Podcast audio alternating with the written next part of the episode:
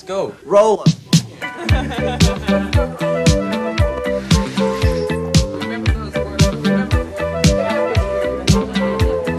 ¿Qué tal amigas y amigos? Bienvenidos a un programa más de Aprende, ahorra e invierte. Y en esta ocasión vamos a hablar de un tema muy relacionado a la planeación financiera personal, incluso empresarial, que tiene que ver con la planificación de los seguros, un área que conforma parte de unas finanzas eh, sanas.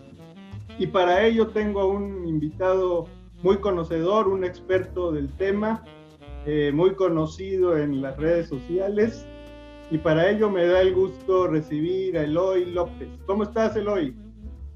Muy bien, Mauricio. Gracias por la invitación. Eso de, eso de muy conocido este, suena chistoso, pero sí, bueno, así es. Bueno, este, más adelante hablaremos de todo lo que haces en redes, pero lo cierto es que en la parte de comunicación, pues desde mi punto de vista, pues te has convertido en un referente en México en el tema. Y te felicito y me gusta mucho. Gracias, gracias. Y bueno, para ir directo al tema, eh, yo te preguntaría que, pues la planeación de seguros es una parte importante en el núcleo familiar de una familia, de un individuo, incluso de una empresa, y que es, forma parte de, de todos los temas que alguien debe cuidar a la hora de tener unas finanzas sanas. ¿Tú qué me dirías qué aspecto o qué relevancia debe tener la parte de planeación de seguros? Oye, pues, eh, ¿qué, ¿qué, relevancia? Toda. Toda la relevancia, porque sin seguros, sin una manera en la que nosotros eh, podamos disminuir esos riesgos que puedan eh, quebrar nuestra economía, o sea, hay riesgos que si suceden, quiebran, pueden quebrar nuestra economía y el esfuerzo de muchos años. Ya hablemos de una enfermedad o podemos hablar de, de la muerte de los principales eh, proveedores económicos de la familia. Entonces, ¿qué tan importante? Es más, yo diría que es medular la previsión financiera en términos generales y pensar en los seguros como parte estructural de, de unas finanzas sanas. Yo no, no, podría haber un esquema de finanzas sanas sin un programa de seguros que, que esté contemplado en ellas. Eh, yo mencionaba la parte de planificación y sabemos que somos... Eh, un, pan, un tanto renuentes a, a planificar, ¿sí? Eh, sabemos que hacen falta un seguro, pero una cosa es la planificación de un seguro. ¿Y eso cómo se podría lograr? Es decir, antes de pensar en comprar un seguro, ¿cómo planear adquirir los seguros que pudiera yo necesitar? Um, si te refieres, mira, en México y en Latinoamérica tenemos mucha fama de que no nos gusta planear, no nos gusta planear a futuro y regularmente la gran mayoría de las cosas las hacemos sobre la marcha, como van surgiendo, ¿no? Entonces, ¿qué tan importante es eh, planear? Es, es muy importante porque a veces, el otro día platicábamos tú y yo, no recuerdo si por mensaje o por, por una de estas charlas que tuvimos este, por teléfono, que cuando nosotros eh, compramos seguros a veces corremos el riesgo, me decías, de estar sobreasegurados, ¿no? Y se, está, y se puede llegar a ocurrirte. Yo te decía, no conozco una persona que esté sobreasegurada hasta el momento, pero podría llegar a ocurrir y eso porque no está planeado la contratación del seguro. Ahorita que mencionas el tema de la planeación, recuerdo un papá que me decía, acaba de nacer mi hija y quiero contratar un seguro educacional. Y después a la semana cambié de opinión y me dice, no, ahora quiero contratar uno para el retiro y si puedo combinar los dos para el retiro. Le dije, oye, ¿qué pasa si mejor empezamos por el principio y vamos a resetear todo y vamos a ver cuáles son tus necesidades primarias, porque tus necesidades primarias son de seguro de vida, no de un seguro educacional ni de un seguro de retiro, eso podría ir en segundo lugar. ¿Qué pasa si hoy tu hija que acaba de nacer hace cuatro meses, qué pasaría con ella si tú te mueres? Y me dijo, no había pensado. Y le dije, eso es lo, lo, lo primero que hay que atacar. Y me dijo, yo planeé, hablando de planear, dice, planeamos cuándo iban a ser mi hija, planeamos el presupuesto de lo que iba a costar, dice, pero jamás planeamos que íbamos a necesitar un seguro de vida. No sé si con esto respondo la pregunta que me estás haciendo. Sí, lo que me estás diciendo es, eh, pues planear es como el antecedente de todo para poder eh, acceder al mejor, a la mejor toma de decisiones, ¿sí? ver, ver un contexto general eh, que no puede partir de una receta mágica porque cada familia, voy a ponerlo en el contexto familiar, cada familia es un, ente distinto con diferentes necesidades y por eso la planeación no puede ser igual o una fórmula mágica para todos los núcleos familiares. Eh, yo te preguntaría, eh, hablamos de los riesgos, eh, que es la finalidad de un seguro, ¿no? evitar un siniestro que se puede dar en cualquier momento, pero tratamos de atenuar ese riesgo. Y yo te preguntaría, ¿cuáles son los riesgos más devastadores para una familia? Mira, yo siempre les digo, un seguro de gastos médicos no evita que te enfermes, eso, eso nadie puede, ¿no? Solo tú cuidando tu salud. Pero el más devastador que conozco hasta el momento tiene que ver con dos relacionados con las personas o que se enfermen de gravedad o que, o que llegue a morir. El principal proveedor de la familia, que hoy puede ser la mamá o el papá, pero una enfermedad que además puede ser larga y costosa, yo creo que es la, el riesgo que si sucede es el más devastador de la economía familiar. Y el, el, otro que está a la par es el del seguro de vida, que, que es alguien que llegara a morir y que era el principal proveedor de la, de la familia, ese puede ser un tema devastador. Hace poco, eh, como tres años, asistí a, la, a, una convención de aseguradores. En la convención de aseguradores venían unos que le llamaban futurólogos y decían que una persona que nace pobre tiene 75% eh, de probabilidades de morir pobre en América Latina.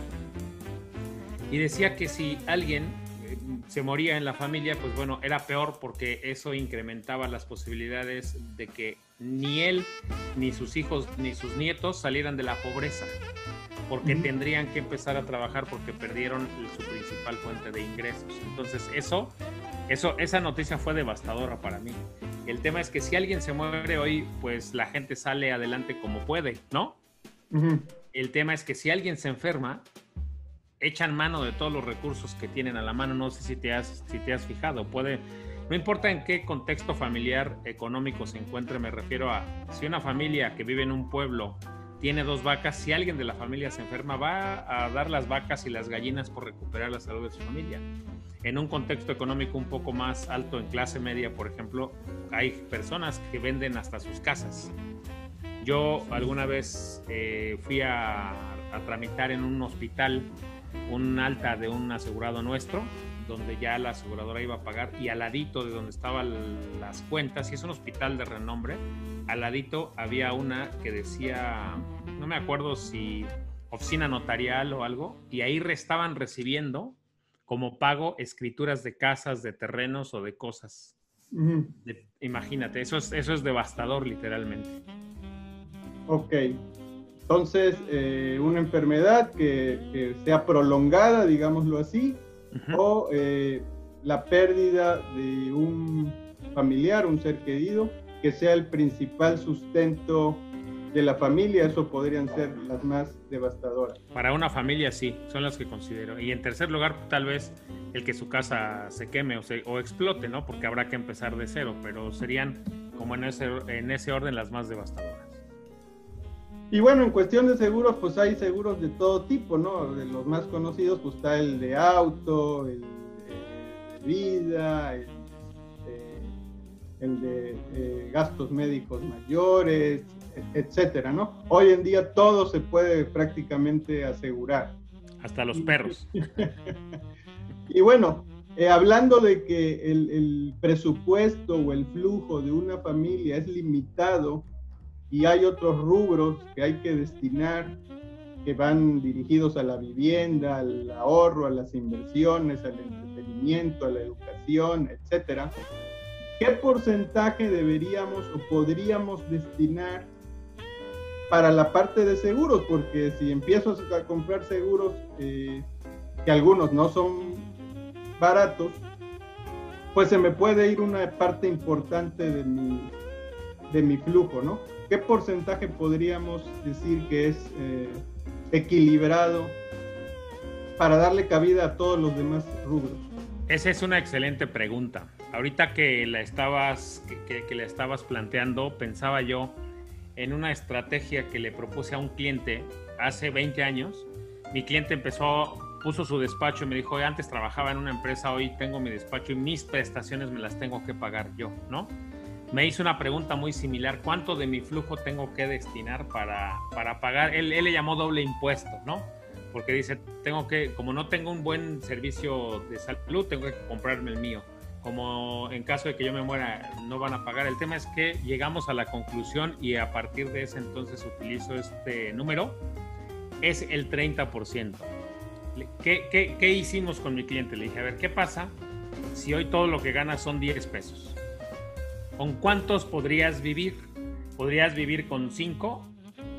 y me dijo, híjole, sí, sí, sí, me aprieta un poquito, pero, pero podría vivir. y con seis, pues un poquito más desahogado. ¿Y cómo vivirías con siete pesos?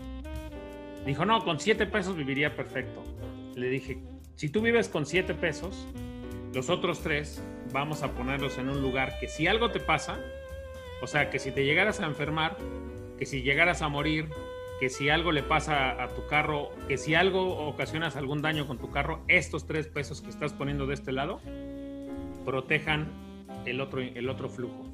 Entonces me dijo, eso me parece perfecto. Entonces yo recomiendo que máximo sea el 30% de los ingresos, perdón, destinado a seguros. Y ahí ya van todos, ahí va el seguro de gastos médicos, el seguro de vida, el seguro de tu coche. Máximo en seguros debes tener el 30%. Ok, entiendo. Este, es muy importante esto porque cuando consulto con alguien que, digamos, eh, se dedica a adquirir o más bien a vender bienes inmuebles, vamos a hablar de una institución bancaria, pues te dicen que te hacen el ajuste o el corrida financiera si vas a solicitar un crédito hipotecario que hasta un 30% de tu ingreso, ¿sí? Sea destinado a la vivienda, ¿sí? A la vivienda. Ajá.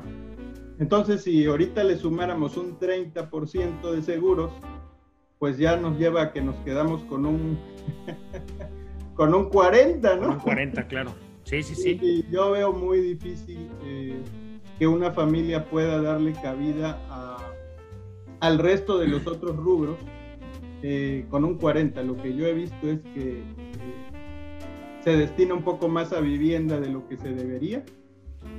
Eh, y en cuestiones de diversión, distracción y, tal vez educación, se lleva el resto, ¿no? Y por eso a veces yo creo que la parte de seguros como que se desdeña, ¿sí? No sé si tú pienses similar. Sí, claro, por supuesto. Sí, perdóname. Si tú pones a competir a, una, a, seguros, por ejemplo, con comprar una casa, regularmente va a ganar la casa. Claro. Porque regularmente, regularmente las personas te van a decir, no, pues yo quiero mejor adquirir un crédito hipotecario y apostar. Es más, un crédito hipotecario lo que haces es que en el mejor de los casos estás hipotecando tu ingreso, o sea, estás apostando, estás comprometiendo tu ingreso de los, el 30% de tu ingreso de los próximos 15 años y, esta, y vas a terminar comprando una casa eh, pagando por ella, pues yo calculo, dependiendo de las tasas actuales, como dos o tres veces más, ¿no? Siempre les digo a las personas, está bien, yo no quiero que no, no, no quiero que te dejes de comprar una casa, solo quiero que pienses qué sucede con todo tu proyecto familiar si tú dejas de comprar seguros y destinas 30% a casa y vamos a suponer 20% a diversiones y ahí tienes un 50, ¿no? A diversiones, vacaciones. Y el otro 50 para tu día a día. ¿Qué pasa si tú te enfermas o qué pasa si tú te llegaras a morir? No tienes ningún respaldo económico y literalmente todo se, todo se viene abajo. Entonces, si llegas a enfermarte de gravedad y no tienes para pagar, ¿de dónde vas a agarrar? De la hipoteca. O sea, algo le vas a recortar, siempre le digo, algo le vas a recortar. ¿A qué le vas a recortar? Ya va a depender de, lo, de lo que surja en el momento. Entonces, siempre les recomiendo que tengan un equilibrio, un equilibrio. Apostar 30% a, una, hipoteca a mí se me hace demasiado, aunque pues es lo que muchos recomiendan, ¿no? Entiendo.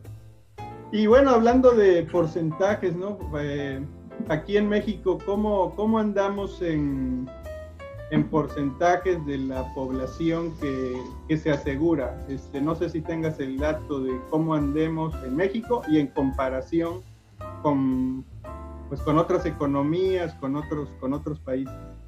Pues mira, el dato a nivel poblacional no lo tengo. Y no lo tengo porque, te voy a ser sincero, no le he querido investigar porque es muy pobre.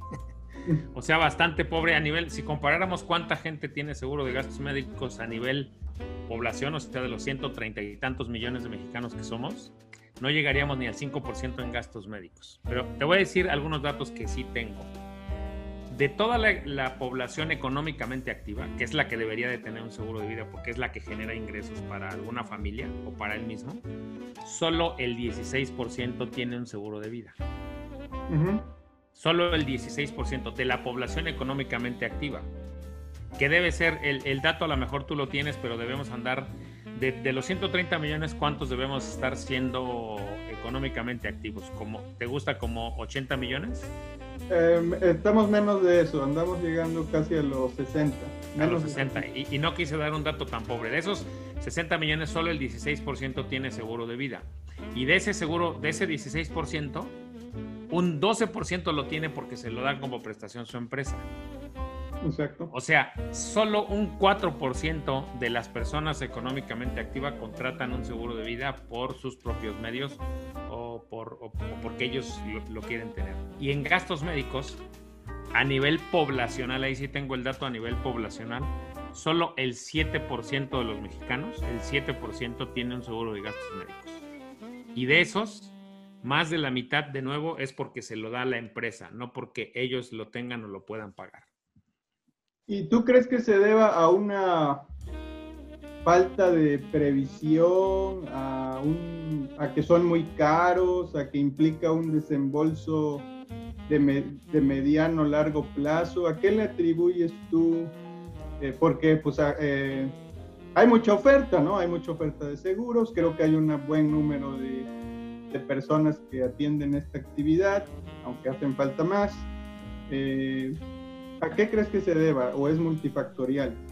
Eh, mira, es multifactorial, pero vamos a ponerlo en orden. Para que ahorita voy a, voy a abundar un poquito en los datos que diste. Para que veas cuántas aseguradoras hay en México, más de 100. Es el rubro de toda la economía. Tú compara y nadie, telefonía, celular, cualquier producto que tú me, pongas, pregúntame cuál tiene 100 empresas dedicándose a lo mismo. Seguros lo tienen. ¿Cuántas, ¿Cuántas opciones hoy tienen de gastos médicos? Más de 10 aseguradoras. 19, 19 para ser exactos se dedican a seguros de gastos médicos. O sea, oferta, como dices, hay suficiente. Eh, agentes de seguros no habemos suficientes, apenas llegamos a 50 mil en todo México. Y de esos 50 mil, solo 25 mil somos personas físicas, agentes de seguros. Entonces, eso, eso puede deberse, esa puede ser una de las razones. Sabemos muy pocos agentes de seguros y los que habemos a nivel poblacional queremos estar atendiendo, si fuéramos el, famoso triángulo de, este, de, la, ¿cómo se llama? Socioeconómico, de la pirámide socioeconómica, casi el 80% de los agentes de seguros está, quiere atender solamente a la parte de arriba, a la que tiene más altos ingresos. Entonces la del medio casi no tiene. Ese podría ser un factor. Pero el factor más importante que yo he encontrado, y lo dije en Twitter en esta semana, el más importante, y te va a sonar raro, es que comprar un seguro requiere de altísima cultura financiera, altísima. ¿Y a qué me refiero con altísima cultura financiera? Un seguro es un una cosa que tú vas a pagar, que no ves y que puedes estar pagando muchos años y que jamás vas a volver vas a volver a ver un peso de vuelta.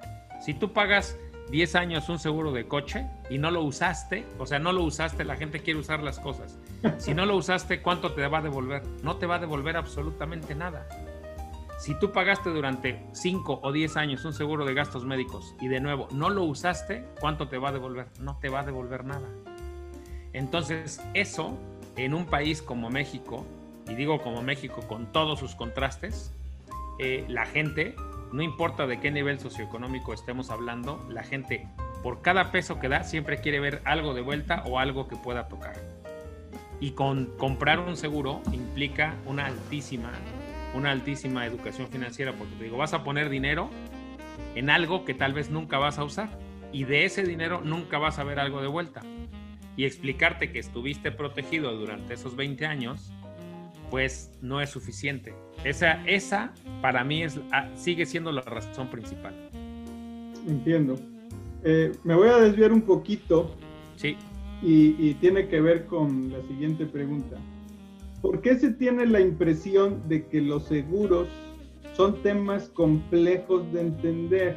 Eh, a veces la gente me comenta que tiene la idea de que hay demasiadas letras chiquitas y, y que se necesita ahí un doctorado para para, para ver todos los recovejos de la documentación.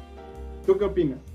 Los seguros son complejos, no son fáciles de entender. Si fueran fáciles de entender, literalmente te los venderían en el Oxxo y ahí podrías comprarlos y entenderlos, ¿no? Es más, hoy un champú, si tú compras un champú, pues prácticamente lo usas porque ya, porque tú sientes que ya lo conoces, pero si, si lees las instrucciones del champú, hasta trae instrucciones súper básicas que nadie lee, ¿no? Hasta cuando ya estás en el baño. Los seguros hay que empezar por decir que sí son complejos. Entender los seguros de gastos médicos, por ejemplo, es de lo más complejo que existe. ¿Y por qué? Porque ¿cuántas enfermedades tiene el ser humano? ¿Cuántas? Podemos pasar aquí toda la mañana, todo el mes y nunca las vamos a descifrar. Eh, me tocó estar todavía, empezar esta carrera cuando estaba, por ejemplo, empezando el tema del SIDA, cuando el SIDA estaba empezando a ser mortal. Ahora me está tocando vivir esta época, ya me tocó vivir la de la influenza. O sea, ¿cuántas enfermedades nuevas van a, aparecer dentro de 5, dentro de 10 años? No sabemos. Ahorita, por ejemplo, en los seguros de gastos médicos existía una cláusula que decía, muchas aseguradoras, principalmente las internacionales y que ya operan en México, decían que la póliza dejaba de operar, y, todas las pólizas de gastos médicos lo tienen, la puedes buscar, donde dice, si hay una pandemia, esta póliza quedará sin efecto, tal cual, si hay una pandemia. Y la cláusula está ahí, los agentes de seguros lo sabíamos, los, eh, muchas personas lo sabían, pero ¿cuántos pensamos que iba a ocurrir una pandemia? La verdad es que muy poquitos. Muy poquitos te puedo decir, uno entre un, millón te puede haber dicho, no, si va a haber una pandemia. Y entonces ahí se va a quedar sin efecto. ¿Qué otra cláusula viene, por ejemplo, en la gran mayoría de los seguros? Que si hay guerra o rebelión, las pólizas de seguro se quedan sin efecto. Entonces sí, efectivamente los seguros no son algo simple de entender, son algo complejo, pero no tan complejo como a veces se piensa. No tan complejo. Hoy eh, a mi equipo le estoy sumando, por ejemplo, a, trabajar con nosotros cuando me toca explicarles cómo tienen que, en qué cosas tienen que poner atención cuando viene un cliente nuevo, siempre le digo, si contrata una póliza de gastos médicos, es importantísimo que conozca tres cosas. ¿Qué le vamos a cubrir desde el principio? ¿Qué le vamos a cubrir después de un tiempo? ¿Y qué no le vamos a cubrir nunca? ¿Y dónde lo puedes encontrar en la póliza? Viene muy, muy... Aquí viene exclusiones, aquí vienen las preexistencias y aquí vienen los periodos de espera.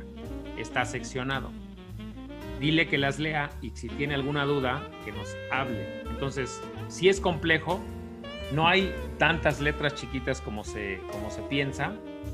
Y los, los contratos de seguro, Mauricio, te voy a dar una noticia. Cuando tú pones a leer a las personas el contrato de seguro, algo que sí, en lo que no estoy de acuerdo, es que las personas cuando dicen letras chiquitas creen que todo está a favor de la aseguradora. Pero cuando te pones a leer un contrato, dices, no es cierto.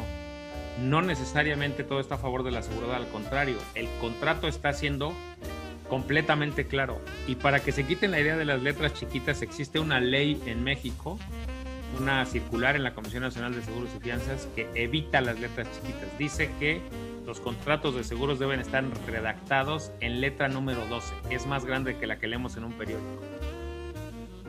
Ok, muy bien. Eh, es algo similar acá con las, eh, con las leyes de inversiones, ley del mercado de valores y demás.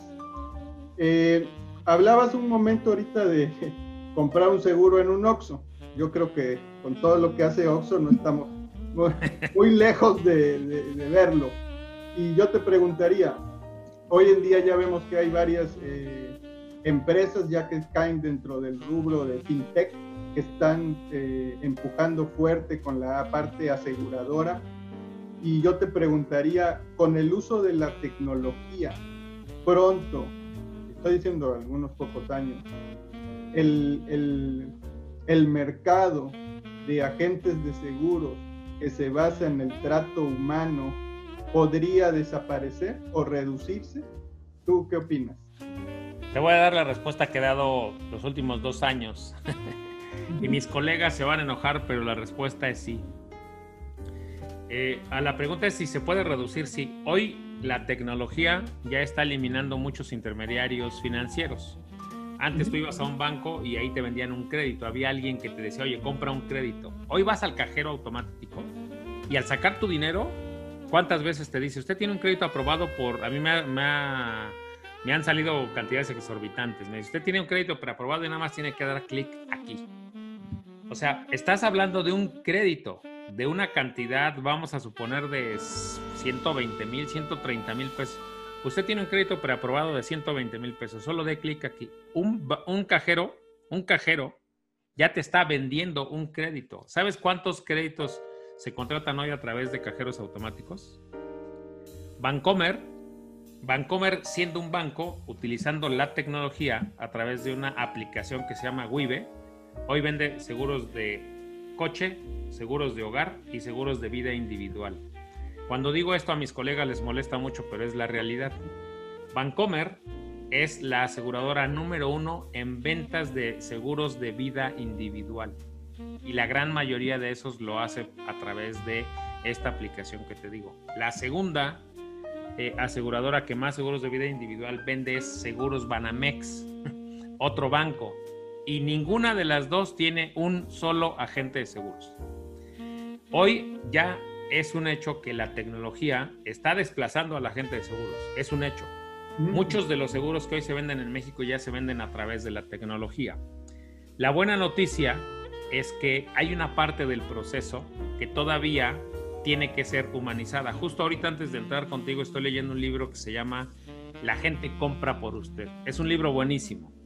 Y él dice que en el, de, 1980 para acá estamos viviendo la era de, la, de la de la comunicación y que muchos procesos se han automatizado, pero que justo en el siglo XXI de lo que más se requiere es de la humanización, de lo que tú decías hace un momento. Entonces la buena noticia es que si nos está desplazando, esa es la mala noticia. Y la buena noticia es que si nosotros entendemos que hoy las personas quieren seguir contratando seguros a través de personas, cuando tú le preguntas a alguien, ¿por qué contrataste un seguro con Bancomer? Porque me lo explicó más rápido porque estaba aquí y nada más tuve que hacer tanto clic. Y lo hubieras comprado con una persona, por supuesto. Pero si yo me acerco a un agente de seguros, él quiere venderme una póliza y siempre está preocupado por su producto más que por mí. Entonces, si los agentes de seguros desarrollamos la capacidad de humanizar nuestra asesoría, de humanizar nuestro servicio, le vamos a ganar terreno a los robots enormemente y vamos a utilizar esa automatización a nuestro favor. Muy bien, me parece muy, muy eh, elocuente tu, tu, respuesta, yo coincido contigo. Y yo respeto mucho la, la profesión de, de, agente de seguros. Eh, yo, como tú sabes, pues yo me dedico más al tema de las inversiones. Pero a veces veo que como que hay una línea ahí que a veces eh, no queda muy clara porque veo que algunos agentes de seguros se autonombran asesores financieros y pues yo no pretendo ser rudo, ¿verdad? Pero yo me, yo, me, yo reconozco que, que para ser un eh, asesor en seguros, pues hay niveles, hay exámenes eh, para poder incluso vender cierto tipo de pólizas. Y yo digo también que para hacer asesor financiero, pues también hay exámenes y hay grados y hay especializaciones y es ahí donde pues creo que hay diferencias y a veces esas diferencias no se respetan en la parte comercial y, y bueno, eso causa un, misleading, eh, ¿cómo le llamaríamos? Una discrepancia. no discrepancia, no un mensaje incorrecto si yo no, si yo prospecto o posible cliente, pues no sé diferenciar esos puntos, ¿no? ¿Tú, tú qué opinarías? Yo, yo siempre te he visto hablando de seguros. Eh, obviamente tienes que haber comparaciones porque es muy común querer comparar un seguro con una inversión, es, es muy común y hay productos eh, de seguros que llevan una parte de inversión, ¿no? Eh, pero hay que entender que pues son dos campos distintos, ¿no? No sé si tú me puedas eh, Mira, eh, ah, voy, a, voy, a, voy a ir por partes. En la primera, estoy de acuerdo contigo en que somos agentes de seguros, no asesores financieros como tal. Y eso debe quedar claro, sobre todo para quien contrata, quien está contratando una póliza con nosotros. O sea, estoy completamente de acuerdo. Y en Estados Unidos, no sé si ha sido allá, allá está prohibido que alguien que no es asesor financiero se nombre asesor financiero. Allá son súper rígidos con este tema. ¿Qué ocurre? Que muchos de los colegas en, el tema comercial se nombran asesores financieros, asesores patrimoniales, arquitectos patrimoniales, o sea, le sacan toda la vuelta para eh, decir que somos agentes de seguros. Ahora, viene una, una parte chistosa. Yo tomé una especialización, un diplomado en seguros, que al final tiene un grado de asesor financiero. Y, es, un, es un, eh, un diplomado de, del LUTC que viene de Estados Unidos. Y ellos te dicen, solo te puedes nombrar asesor financiero en seguros hasta que tengas ya este módulo, ¿no? Y son más o menos como ocho semestres, ¿no?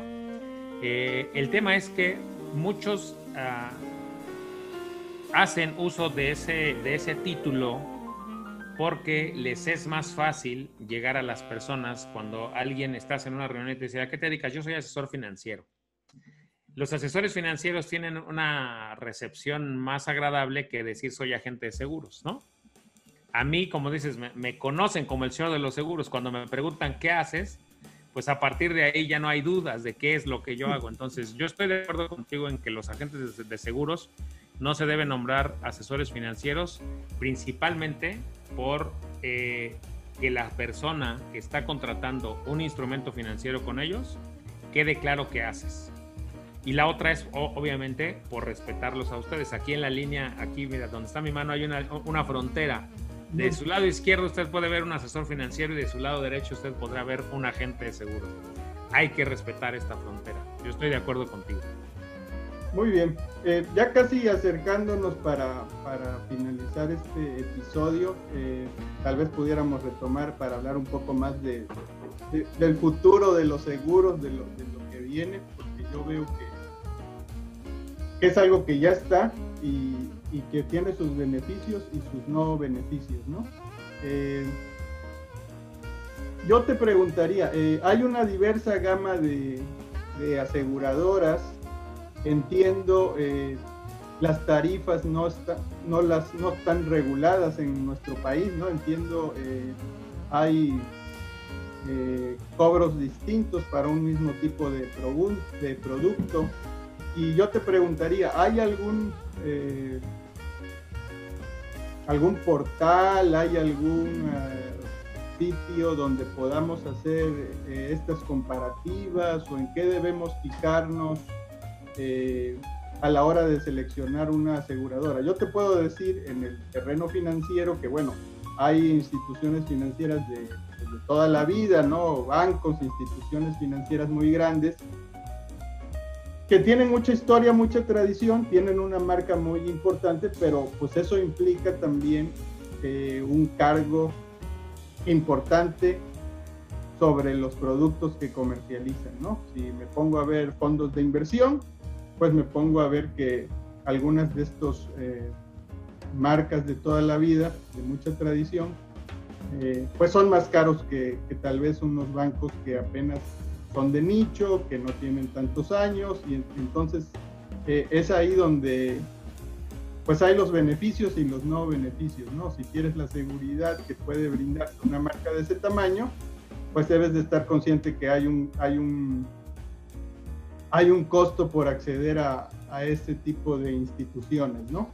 Eh, aquí, ¿qué podríamos hacer en la parte de seguros o si tú ves que se repite esa, esa condición? Fíjate que es interesantísimo lo que tú dices. Voy a, sumar a lo que tú dices dos datos para que la gente los conozca. En México, los bancos han quebrado cuando menos tres veces de que yo me acuerdo, tres veces. La última, en el 95, quebraron prácticamente todos. El sistema bancario, pum, se vino abajo.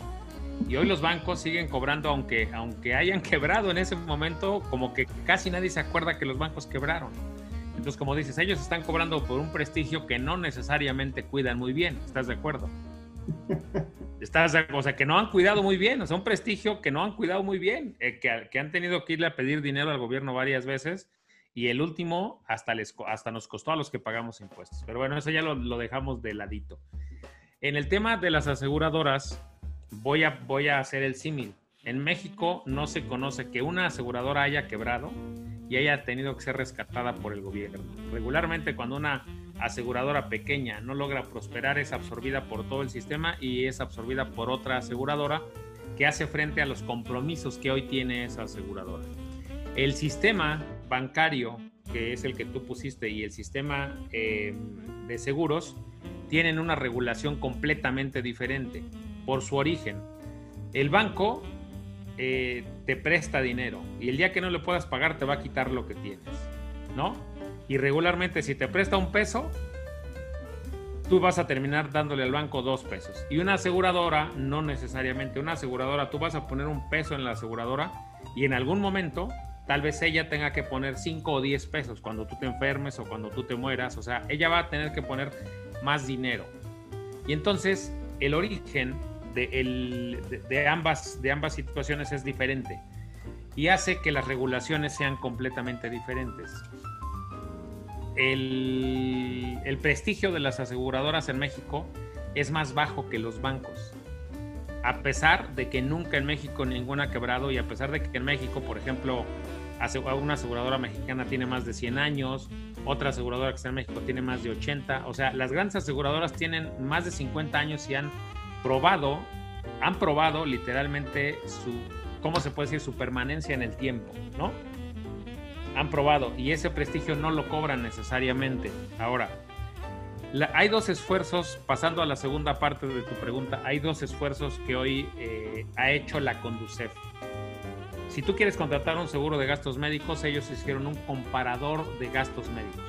Es el primer gran avance que se ha tenido en 10 años que si tú quieres contratar una póliza de gastos médicos, puedas entrar al portal de, la Conducef y puedas comparar primas. En mismas condiciones o en condiciones similares, tú puedes comparar primas. Eso por un lado para comparar productos, ¿no? Y por otro, hace cosa ya de, creo que ya va a ser 15 años, que la misma Conducef dijo, ahora voy a empezar a calificar a las aseguradoras. Y ha hecho muchas pruebas para calificar primero el servicio, después calificó las condiciones generales, ha hecho un montón de pruebas, todavía no, no afina, yo todavía no podría decir que es una herramienta confiable, es un gran esfuerzo, pero eso todavía no es una herramienta confiable al 100, porque te voy a poner un ejemplo, dicen, por ejemplo, Seguros AXA tiene, tiene este, más quejas en seguros de gastos médicos que, por ejemplo, seguros sin bursa, sí, pero AXA por cada 100 pólizas que tiene AXA en gastos médicos, Inbursa tiene dos. O sea, no puedes tú comparar que tenga más quejas esta aseguradora, sino tendrías que compararlas en volumen. Todavía eso hace que la calificación que dé a la aseguradora, la Conducef, todavía no sea muy, no, no quiero decir confiable, porque ya es confiable, sino muy certera. Todavía, en mi opinión, no le ayuda a las personas a tomar una decisión entre irme con GNP, con AXA o con Allianz. O sea, hoy todavía no queda claro por qué tendría que irme con una aseguradora o con otra en una entidad objetiva que me ayude a mí a calificarlas. No sé si me expliqué o me extendí mucho, Mauricio. No, no, me, me, queda, me queda claro, ¿no? A veces accedemos a los seguros pues porque conocemos a alguien que se dedica a esta actividad, que nos es de nuestra confianza, que tal vez este, sus productos representan una institución que conocemos o que figuramos que nos da un respaldo, ¿no? Yo creo que hasta ahí se ha manejado hasta la fecha. Con la tecnología yo creo que esto va a cambiar. Y bueno, creo que todo esto viene a ayudar, ¿no? De ahí muy importante que esta labor que tú haces de, comentar o de, compartir tu experiencia y los beneficios y no beneficios de irte por por determinados productos, seguros o qué tan importante es el seguro, yo creo que es un diferenciador muy bueno de tu parte y que se necesita, obviamente, ¿no? Y se va a seguir necesitando. Yo creo que ahí hay un diferenciador importante. Y, bueno, yo también tenía esta pregunta. Eh, ¿Existe un checklist independiente que nos pueda servir para consultar sobre qué tipo de seguro necesito antes de ir con un agente de seguros y te voy a decir qué es lo que pasa.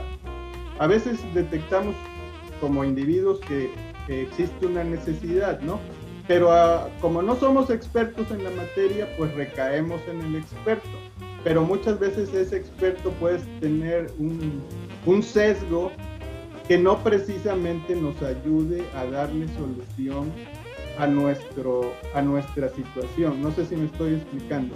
Completamente. Yo recomiendo a las personas antes de invertir que hagan una introspección, ¿no? De quién soy, qué están buscando, eh, qué relación tienen con el dinero, qué tanto conocen de determinados productos, para entonces si el día de mañana consultan a un asesor, pues de alguna manera ya pueda, una, tener una mejor comunicación, que se puedan entender, que la situación quede más clara a manera de poderles brindar una solución más adecuada y, de esa manera, eh, pues no solo se recae la decisión, es que el asesor me dijo, es que el asesor me lo recomendó y es ahí donde a veces vienen los desengaños, ¿sí? Sí, completamente. Mira, es muy interesante esa pregunta que planteas porque no conozco un checklist, un checklist independiente, no lo conozco. Básicamente eh, la Conducef es la institución que más esfuerzos ha hecho al respecto. Tal vez algunos asesores financieros o más bien algunos especialistas ahora en finanzas personales, que hay muchos y muy buenos, empiezan a dar algunos checklists, pero todavía siguen siendo muy incompletos, muy, muy incompletos voy a decirte algo que es una realidad. En México es muy difícil, yo diría casi, estamos casi rayando en lo imposible, de que los agentes de seguros no tengamos un sesgo. Es, es casi imposible, porque regularmente las, los agentes de seguros eh, tenemos una, un acercamiento, vamos a decir, un apego emocional a veces muy, muy, muy arraigado con la aseguradora con la que empezamos. Y esto se da casi de origen, porque hoy para ser agente de seguros en México prácticamente tienes que ser reclutado por una aseguradora, que es la, primera interesada en tener agentes de seguros. Hoy en México es bien difícil encontrar a alguien que diga, a ver, pues yo quiero ser agente de seguros, entonces voy, hago mi examen, eh, tengo mi cédula y de ahí voy a ver con qué aseguradora a mí me, me gustaría trabajar o empiezo a trabajar con todas todavía es muy difícil encontrar esa figura. Yo te puedo decir que el 99%, el 99% de los agentes de seguros son reclutados por una aseguradora. Ya de ahí de origen, todos tenemos un apego por tal o cual aseguradora. Tú pregúntale a un agente y él te va a decir, sí, yo soy muy objetivo, pero si trabaja con Seguros Monterrey, si trabaja con GNP, si trabaja con AXA, si trabaja con MedLife, regularmente los vas a ver poniéndose o, vas a sentir que primero se ponen la camiseta de la aseguradora. Entonces, eso es muy difícil. Yo llevo 25 años y hace 10 años, cuando empecé a quitarme esa carcasa, a decir, oye, a ver, el cliente lo que necesita es mi objetividad. Hoy yo le digo al cliente, puedes en algún momento, cuando yo te estoy asesorando, vas a notar un sesgo en mí. Este, pon atención porque yo a veces, pues a mí me gustan, por ejemplo, las pólizas de dólares o hay, hay productos de cierta compañía que me gustan mucho porque los conozco, es la compañía con la que he trabajado mucho. Entonces vas a notarlo. En ese momento es una pausa y dime, oye, creo que ahorita necesito un poco más de objetividad, pero vamos a decir, no, no estoy haciendo un mea culpa, pero es una realidad. Pertenezco a una, una asociación eh, internacional que es la asociación de la Million Dollar Round Table allá nos platicaban que en Inglaterra, en el Reino Unido, ya está prohibido que un agente de seguros cobre una comisión dentro de la prima que las personas pagan. Para quitar de en medio que el agente recomiende más el producto de una aseguradora o de otra, porque esta paga más comisión que esta otra. Entonces, hoy en Reino Unido ya no existe. Y entonces, ¿qué hicieron los colegas en ese entonces? Ahora sí, se tuvieron que volver objetivos y ahora sí cobran. Siguen conociendo los productos de la aseguradora, pero como por ley ya no puede venir eh, integrado el honorario del agente de seguros, entonces ahora sí hubo que trabajar con muchísima objetividad y más de la mitad de los colegas desaparecieron y la mitad que se quedó le va mucho mejor de lo que le iba antes. Pero en México todavía no llegamos a ese punto y creo que estamos muy lejos. Entonces vamos a decir que hoy todavía eh, va a haber un sesgo. Lo más que podríamos, lo, más que yo les podría recomendar es trabajen con agentes de seguros que ese, que ese sesgo lo tengamos lo más pequeño posible, ¿no? Muy bien. O sea, decirte que yo soy el más objetivo de todos y todo sería mentir. O sea, siempre le digo a la gente, yo, yo con la aseguradora que he trabajado 25 años, GNP, no te puedo negar que tengo un cariño especial y reconozco todos los errores y en algún momento vas a notar que prefiero algunos productos de ella. Cuando tú me digas, no, a ver, ahora sí que ya estoy un poquito para allá, porque se te está notando mucho, volvemos a poner en las cosas. Pero todos, todos los agentes de seguros tenemos un sesgo, eso, eso no, no te lo puedo negar. Muy bien, muy bien. Eh, y bueno, eh, yo he visto que ya saliéndome un poco tal vez de los seguros, este, tú, eres muy participativo en, redes y yo creo que eso ayuda a, tu labor, a tu, despacho, a tu negocio. Eh, ¿Por qué no vemos más Eloy López compartiendo en redes, subiéndose a la tecnología, brindando valor como tú lo haces? O sea, ¿por qué no vemos más personas como yo? En el área de educar y de hacerlo montado en, diversas plataformas. Este, entiendo, tienes tu podcast, tienes tu canal, este, estás este, muy metido en, Twitter y, yo creo que hace falta esa diversidad que brinde valor. ¿Qué está pasando a ese nivel? Es, hoy, hoy trajiste una serie de preguntas súper interesantes. O sea, yo cuando dije ya llegamos a lo más interesante, sacas otra y otra. Esa pregunta que haces es valiosísima. Ah, de nuevo voy a hablar por el gremio. Mira, ser agente de seguros es difícil en el sentido de que si no vendes no te pagan. O sea, si tú hoy puedes trabajar muy duro un mes, pero si no tienes una sola póliza o un solo cliente, no vas a ganar dinero.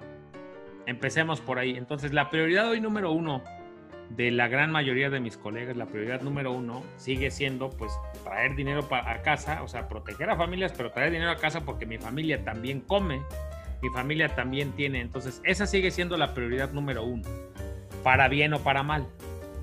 Entonces, cuando estamos hablando de educar a las personas financieramente, dedicar tu tiempo, como yo lo hice durante muchos años, sin recibir una paga, abriendo un canal y explicándole a la gente por qué tienes que contratar una póliza de gastos médicos, por qué es importante un seguro de auto, no es fácil. Yo dediqué con mi hijo, pues hoy mi hijo tiene 21 años, pero cuando empezamos en esto, mi hijo el mayor tenía 9, hoy el menor tiene 14, pero ambos han estado conmigo fletándose horas y horas sin ganar un solo peso, ni ellos ni yo. Y eso no es fácil pasar esa etapa de decir, oye, a ver, vamos a educar a las personas porque lo que necesitan es educación, lo que necesitan es información, eh, hoy necesita una mentalidad o requiere de una mentalidad diferente. ¿A qué me estoy refiriendo? Requiere de una mentalidad de decir, a ver, si yo quiero vender más, necesito educar al mercado. Al educar al mercado van a comprar más seguros en términos generales. Entonces, aventarse esa apuesta no es fácil. Yo me la aventé hace 10 años y dije, a ver, primero necesito tener un impacto en las personas, pero que las personas sepan de los beneficios, porque yo soy un convencido de los grandes beneficios que tiene un seguro. Las personas no lo saben, hay que decírselo. Pero eso no es fácil porque te digo, es un trabajo por el que no recibes ni un solo peso y entonces el agente de seguros te dice, oye, pues yo estoy hecho para vender porque si no vendo no como. ¿Qué me, qué me motivó a mí a seguir haciendo todo esto? Primero el saber que el impacto que yo veía que estaba teniendo a los ojos de mis hijos. Decía, oye, pues mi papá está educando a las personas para que compren más seguros. Y después, eh, ¿qué me motivó? El saber que hay mucha gente que sí veía lo que yo decía y que empezaba a comprar seguros con otros colegas, pero ya empezaba a comprar seguros. Entonces dije, ok, ya está empezando a comprar, hay que traerlos para que compren a mí. El proceso fue bastante largo, la curva de aprendizaje, pues yo prácticamente me la aventé de cero. Y voy a pasar a la siguiente parte de, la, de, la, de mi respuesta. Hoy los agentes de seguros, la edad promedio en México es de 52 años. La edad promedio. Eso indica que una gran mayoría de personas es mayor que yo. Más de la mitad de los agentes de seguros es mayor que yo. Eso implica que requiere, te decía, de otra mentalidad, pero también requiere de una adaptación tecnológica para la cual no se prepararon. Y entonces es una serie de cosas que yo llevo 10 años diciéndole, montate, súbete a la tecnología y pues no pasaba y decía, vamos a generar valor, vamos primero a generar valor y todos vamos a cosechar de verdad los frutos y todos nos ponemos a pensar en generar ese valor. Apenas ahorita que los encerraron y que ahora no pueden salir a ver a las personas, ahora me están diciendo, oye, dame un curso. Entonces, ¿qué requiere? Me acaban de mandar un mensaje hoy en la mañana. Dice, tengo 57 años, llevo 25 años en seguros igual que tú, pero jamás me subí a la tecnología y hasta hace eh, seis meses pensaba que no era necesario. Pero en este año no he vendido nada, necesito que me ayudes. Entonces, es, es una suma de un montón de cosas. No sé si me fui explicando, Mauricio. Me queda muy claro, me queda perfectamente claro. Este, y, bueno, te felicito por ello. Eh, ya para, para, cerrar y antes de pedirte tus datos para quien no te conozca todavía, eh, ¿con qué, qué, mensaje quisieras mandar a quienes nos vayan a ver o escuchar por medio de estos videos o por el podcast? Pues mira, ¿qué, qué, qué mensaje importantísimo les quiero dar? Los seguros funcionan y como diría el comercial, funcionan muy bien. Eh, meterle una dinero, meterle un peso a una póliza de seguros de verdad es lo mejor que pueden hacer. Eh, ¿Qué mensaje? El mismo que estuve diciendo en Twitter esta semana. Cuando tú contratas una póliza de seguro debes pensar en largo plazo. Hablaste hace un momento de planeación. Fue ese el tema como central y, que, y tú eres muy planeador, ¿estás de acuerdo? Entonces, cuando tú contratas una póliza de seguro, siempre le digo a las personas, tú no debes pensar en términos de un año, ni en términos de dos, ni en términos de tres. Los seguros ya debes hacerlo parte de tu, de tu esquema y es como que te estás casando de aquí a 20 años. Porque una póliza de gastos médicos, mientras más tiempo pase, su cobertura se va a ir ampliando y tal vez hoy no la uses, el siguiente año tampoco. Yo llevo 25 años de agentes de seguros y apenas el año pasado usé por primera vez en mi vida una póliza de gastos médicos. Entonces, ¿qué les digo? Que los seguros funcionan. Infórmense, los seguros son esos instrumentos financieros donde tú vas a meter un peso y en algún momento de la nada te van a dar más dinero del que tú pusiste ahí o van a traer más dinero del que tú pusiste. Entonces, crean en los seguros, infórmense, pregunten las dudas que tengan, lean las condiciones generales, son aburridas, son complejas, pero léanlas, acérquense a mis colegas y decir, a ver, esto no esta parte no la entiendo, ¿a qué se refiere? Yo siempre digo, los agentes de seguros no vamos a poder cambiar las condiciones generales, no las vamos a poder cambiar porque ya están hechas y ya están registradas, así es el producto. Pero ¿qué sí vamos a poder hacer? Es ayudarte a entender a qué se refiere todo el contrato del principio al fin. Esa es la recomendación que yo les daría y de verdad tienen que creer en los seguros porque si no creen en los seguros, siempre les digo, los seguros no es una religión, no tienes que creer en ellos, pero sí los seguros han demostrado la fortaleza en, en ayudar a las familias a que no quiebren financieramente si alguien se enferma, si alguien muere o si alguien tiene un accidente automovilístico, ¿no? Totalmente de acuerdo, Eloy. Este, el tiempo se ha ido muy rápido. En la este, televisión el tiempo así pasa, rapidísimo. Eh, para quienes no te conozcan, compártenos tus datos, dónde te pueden consultar, eh, dónde te pueden escribir, qué, haces. Ok, pues hago un montón de cosas. Tengo un sitio que se llama previsiónfinanciera.com. Ese sitio lo tengo dedicado específicamente a los seguros. En Twitter me siguen como arroba Eloy López J. En Facebook tengo un, perfil profesional que se llama Eloy López. Mi despacho tiene una fanpage, ahí tenemos una fanpage que se llama Previsión Financiera. En YouTube tenemos un canal de seguros que se llama Previsión Financiera TV, donde les doy muchísimas recomendaciones. Para los agentes de seguros tengo otro canal que se llama Seguros 2.0, porque tengo, vamos a decir, como públicos separados. El que está buscando un seguro y el que ahora es un agente de seguros que está buscando mi asesoría en temas de ventas, en temas de tecnología. También tengo dos podcasts, uno que se llama Vitalis Podcast, que es donde doy muchos consejos sobre seguros, sobre finanzas personales, que es un tema que me apasiona, y tengo otro podcast que se llama Ventas 2020 con el Señor de los Seguros y va dirigido específicamente a colegas agentes de seguros. ¿Y qué más hago? Ya nada más me falta vender, acá en la Ciudad de México decimos, nada más falta vender mole los domingos. doy cursos, doy cursos de redes sociales para agentes de seguros, se llama, eh, tengo un workshop que se llama El Poder de las Redes Sociales para Agentes de Seguros. Y bueno, ya, digo que hago muchas cosas. Espero que tengas un seguro este, para no tener tanto trabajo, porque este, a qué horas duermes. No, afortunadamente antes trabajaba más horas de las que hoy trabajo. Hoy tengo ya un equipo de seis personas que me ayudan a dar servicio. Y entonces, pues ya, afortunadamente, tengo un colega de Chihuahua que contrató una conferencia mía y luego di otra plática y él me decía, es un empresario de seguros muy importante y me decía, cuando vio todo lo que hago, dijo, una frase que me encantó, dijo, es que tú haces mucho y no haces nada. cuando ve toda la parte tecnológica y ve qué parte ya delegué del proceso y ya cuando llego nada más a, con los clientes a tener una cita, dice, haces mucho y no haces nada. Excelente, Eloy, te felicito. Eh, bueno, pues te felicito por eh, todo lo que has venido haciendo. Te doy las gracias por, por compartir parte de tu conocimiento, de tu tiempo. Esperemos este, muchas personas puedan acceder a este material. Les recuerdo que este ha sido un programa más de Aprende, ahorra e invierte. Eh, lo puedes acceder vía YouTube. Estamos en las redes bajo Mauricio de Medina o en el podcast Aprende, ahorra e invierte. Hasta el próximo capítulo. Eloy, te doy las gracias. Gracias a ti, Mauricio. Un abrazo. Let's go. Roll.